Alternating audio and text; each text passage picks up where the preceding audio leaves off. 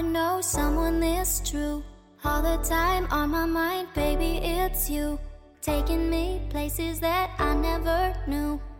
And now you got me thinking. 嗨，各位同学，大家早上好，我是姚老师，欢迎来到今天这一期的英语口语每日养成。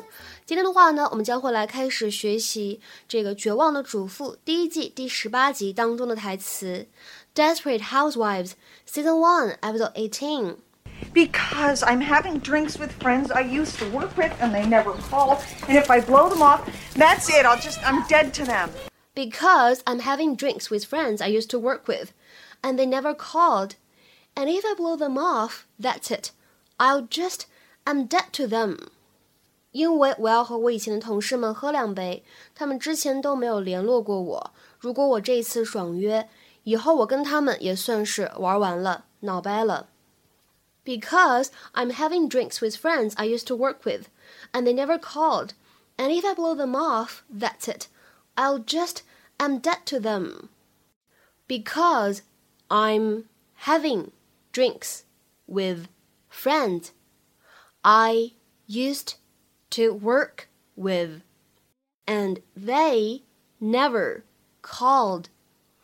And if I blow them off, that's it. I'll just, I'm dead to them. 整段话当中呢，我们观察这样的一些发音技巧。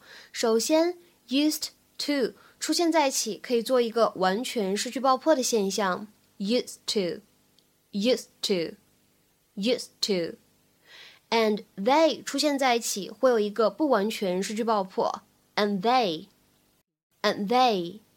接下来往后面看，and if I. 这三个单词呢出现在一起，可以做两处连读，那么可以读成 and if I，and if I，and if I。接下来往后面看，当 them 和 of 出现在一起的时候呢，其实我们也可以做一个连读，them of，them of。然后呢，后面的 that's it 出现在一起，可以做一个连读。，that's it，that's it，that's it。接下来再看一下末尾的位置，dead to 出现在一起，可以有一个完全失去爆破的现象，会读成 dead to，dead to。Please, Christy, there's no way that I can get another babysitter this late in the day. Parker, knock it off. No. Because I'm having drinks with friends I used to work with and they never call. And if I blow them off, that's it. I'll just, I'm dead to them. No, I can't call Patty Binks. Because she steals things. Damn it, Christy, you're 13 years old. You got a lot of trips to the mall ahead of you. Okay, okay, I'm sorry. I'm sorry I raised my voice. I'm calm. So I'm starting to think that this is about money. So what is it that will make it worth your while? A hundred? Well, that's extortion. There's no way in hell that I'm gonna. Hello? Hello? Parker, I swear I will spank you. Knock it off. Hi, Mrs. Binks. Is Patty there? Thank you. 在今天节目当中呢，我们会来学习一个非常口语化的表达，可以用来指爽约、放某个人的鸽子，blow somebody off。 Blow somebody off。我们来看一下这个短语它的英文解释。其实呢，这样一个短语它会有非常多不同的含义。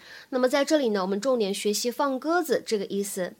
Fail to keep an appointment with someone，或者 deliberately not meet somebody when you said you would。下面呢，我们来看一些例子。第一个，She's annoyed because her date blew her off。她很气恼，因为她的约会对象放她鸽子了。She's annoyed because her date blew her off。那么这个句子呢，其实我们也可以完全使用之前学过的 stand somebody up 来换用，因为呢这个短语 stand somebody up 也可以用来指放某个人鸽子。所以呢，刚才这个例子我们也可以写成是 She's annoyed because her date stood her up. She's annoyed because her date stood her up. 再比如说，看下一个例子，He's pretty reliable and he won't blow you off. 他很可靠，不会放你鸽子的。He's pretty reliable and he won't blow you off. 再来看一下最后一个例句，He blew me off last week and made me wait for three hours. 他上个礼拜放我鸽子了，让我等了三个小时。He blew me off last week and made me wait for three hours. 今天的话呢，在节目的末尾，请各位同学尝试翻译下面这样一个句子， 并留言在文章的留言区。明天早晨我们会有一个很重要的会议，别放客户鸽子。明天早晨我们会有一个很重要的会议，别放客户鸽子。这样一个句子应该如何使用我们刚才讲过的 blow somebody off 来造句呢？期待各位同学的踊跃发言。我们今天节目呢就先讲到这里，拜拜。